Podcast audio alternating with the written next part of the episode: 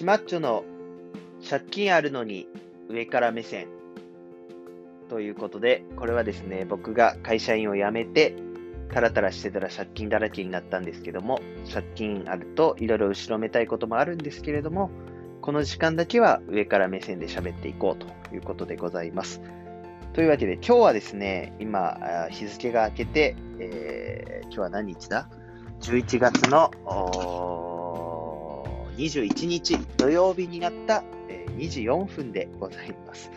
で、今日はですね、この日付が明けた土曜日から日本シリーズが始まるということで、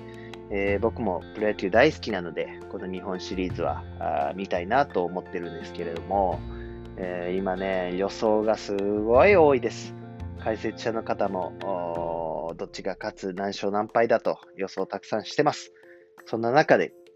えー、1、プロ野球ファンとして僕がですね、予想させていただきたいなと思っております。で、いろんな予想があります。ただですね、今回は予想が結構偏っております。えソフトバンクの4勝1敗、4勝2敗っていうのと、え巨人が勝つとするなら4勝3敗しかないというですね。大体その2極化です。ソフトバンクが圧倒的勝つか、え巨人がもつれて勝つかっていうパターンがすごく多いんですけれども、えー、僕もですね、一プロ野球ファンとして、この10、そうですね、僕が26歳なんで、えー、もうこの17、8年ぐらいは日本シリーズ見てきたかなと思います。で僕は阪神ファンなので、セ・リーグの野球をすごく多く見ることが多いので、多く見てますんで、確かにパ・リーグの野球っていうのはあんまり見てないです。そんな中でですね、もちろんソフトバンクの方が実力的には高いと単純計算したらソフトバンクなんだというのはある程度思うんですけれども、今回予想していきたいなと思います。えー、僕はですね、えー、もちろん、えー、やっぱりセリーグファンというかね、阪神が負けた、阪神に勝った巨人を応援したい。やっぱ巨人に絶対勝ってほしいというのは、希望的な観測としてはあるんですけども、え今回、えまあ、やっぱり実力的にはどうしてもソフトバンク。もし巨人が勝つとしても、実力があるのはソフトバンクだなっていうのは、やっぱ感じてます。やっぱり層の厚さというかね、巨人の場合は、えー、誰が先発で、誰をスタメンで使ってっていう駆け引きって感じですけど、ソフトバンクの場合はなんか、別に誰が来てもいいよっていうか、もう使いたいやつ使えば、俺ら別にそんなの関係なく勝てるよっていう感じがあるというか、やっぱソフトバンクの方が王者感というかね、単純計算して戦力的には上なのかなと思います。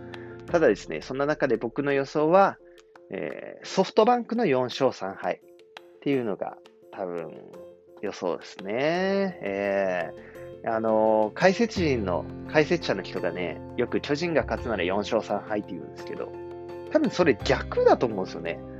あの、もつれるなら、それこそ実力差が出てくるんで、もつれた場合はソフトバンクだと思う。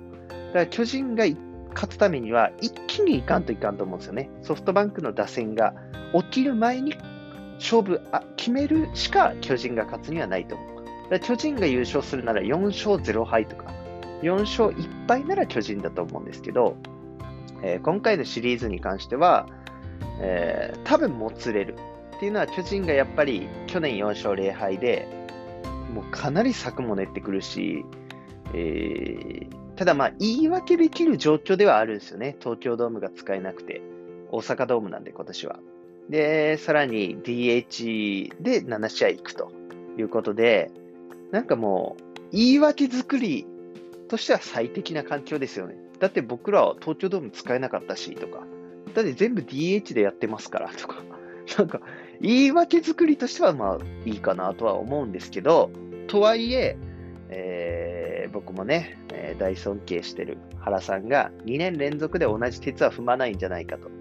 いうことで、かなりもつれてはいくと思います。はい。で、最初はやっぱ巨人優勢で日本シリーズっていうのは始まると。っていうのはソフトバンクがそういう傾向にあるっていうのもあるんですよね。ソフトバンク自体が過去の何年間かの日本シリーズ見ても、1戦目結構負けてる。2014年の阪神にしても、えー、DNA にしても、えー、取ってますもんね、1戦目は。えー、というところで、で去年の CS も楽天に、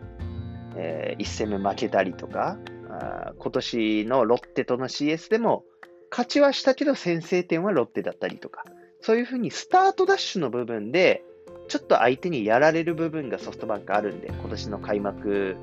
も最初は3勝6敗ぐらいから始まってたりとか、そういうふうに、えー、最初は巨人優勢で始まるけども、最終的にソフトバンクが勝つんじゃないかっていうところが僕の予想です。なので、えー、4勝3敗でのソフトバンク。最終戦になれば、結局ね、菅野が勝たんといかんみたいな、あのー、ことを言う人がいるんですけど、確かにそうだと思うけど、結局7戦目までもつれたら、菅野が投げれないんですよね、7戦目に。言うても、えー、そうね、5戦目、4戦目、6戦目ぐらいで菅野が次行くと思うんで、4戦目はないか。中1、2、3。中3日ではいかないか。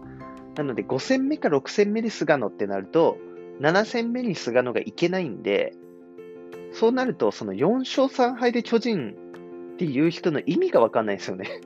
7戦目菅野投げないよっていう。そうなってくると層が厚いソフトバンクがやっぱり長期戦になればなるほど、その実力差が出てくると思います。あの、まあ何でもそうですけどね、砂時計とか、そういう砂とかも一回振っただけじゃこう凸凹ありますけど、ずっと振っていったら平坦になる。そういう感じで、えー、長くなれば長くなるほど、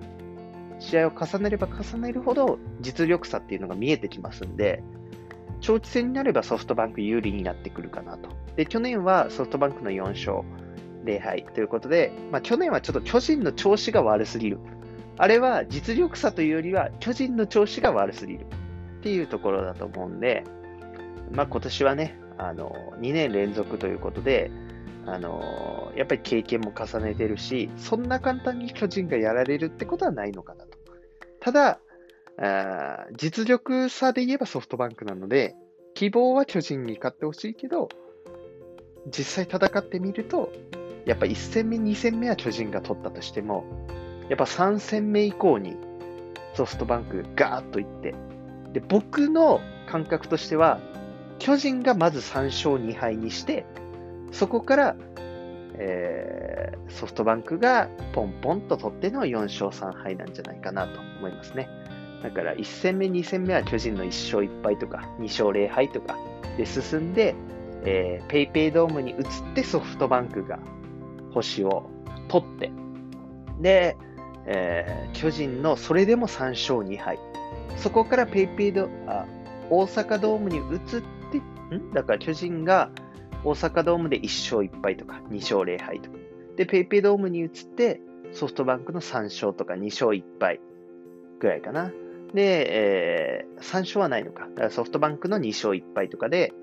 巨人が3勝2敗で大手をかけてる段階で大阪ドームに行って、ソフトバンクが最後、トントンと取るっていう形なんじゃないかなと思います。ただ予想はですね、えー、当てる人がほとんどいません。解説者もほとんど当てません。なのでわかんないですけど、僕の感覚的には、えー、最初巨人優勢からのガーッとソフトバンクが行って、4勝3敗っていうことかなと思います。はい。ただまあ理想というか、僕の、あのー、ね、あのー、希望としてはやっぱ巨人に勝ってほしいです。阪神ファンとしては、あまりにもセリーグが舐められすぎなんで。うん、で、今年は東京ドームが使えないとか、えー、全試合 DH ということでソフトバンクが有利なんじゃないかっていう声が、まあ、多いんですけど、まあ、そこは正直わかんないんじゃないかなって思いますよね。うんまあ、確かに DH 制だと巨人のピッチャーからしたら、いつも出し、あの、ピッチャーがね、あの、9番にいる状態で投げてるんで、そこが気が抜けないということで、いつもよりきついっていうのはあるとは思うんですけども、まあ、逆に言えばね、あの、巨人のピッチャーからしたら打席に入らなくていいとか、えー、まあ、原さんとしても、無駄な、無駄なっていうか、まあ、緻密じゃなくなる、うん、交代の時期があと1回打席を回らせてっていうこともないので、あのまあ、そこはそこまでのね、ソフトバンク有利っていうほどでもないかな、みたいな感じもありますし、えー、大阪ドームを本拠地として使うということで、東京ドームではないっていう、まあ確かにそれはでかいんですけれども、東京ドームだからこそ勝てたみたいな試合運びにそもそもならないと思うんですよね。そんな空中戦になるようなこともないんじゃないかなっていうことで、うん、東京ドームだからこそ入ったみたいな、そういうことはないということですね。えー、あまりその大阪ドームを使うとか、DH 制がどうこうっていうのは、言うほどは関係ないんじゃないかなということで、えー、僕はですね、ソフトバンクの4勝3敗。確かにね、4勝1敗とか4勝2敗がすごい硬いと思うんですよね。で、逆に言えば、えー、巨人の4勝0敗とか4勝1敗っていうのもすごい穴場なんですよね。だから僕もそこにかけて、ほら、当たったやんけって言いたいんですけど、リアルに当てに行くってなると、やっぱ実力的にはソフトバンクの、で、巨人が意地を見せて4勝3敗かなっていう感じです。で巨人のね、シーズン終盤は、あの、調子が悪かったからあ、そこを危惧する声も多いんですけど、ソフトバンクは終盤良かった。巨人は終盤悪かったっていうことで勢いの差があるっていう声も多いんですけど、結局こうやって1週間10日ってあの日にちが空いてますんで、で、巨人は早めに優勝を決めて、あの、いろいろ調整というか、多分中川だってね、あの、